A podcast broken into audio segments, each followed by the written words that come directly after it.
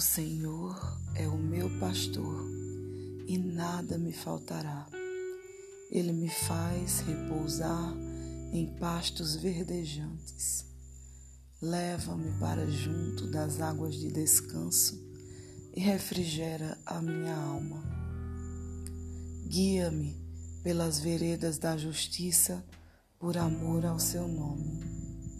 Ainda que eu ande pelo vale da sombra da morte, não temerei mal nenhum, porque tu estás comigo.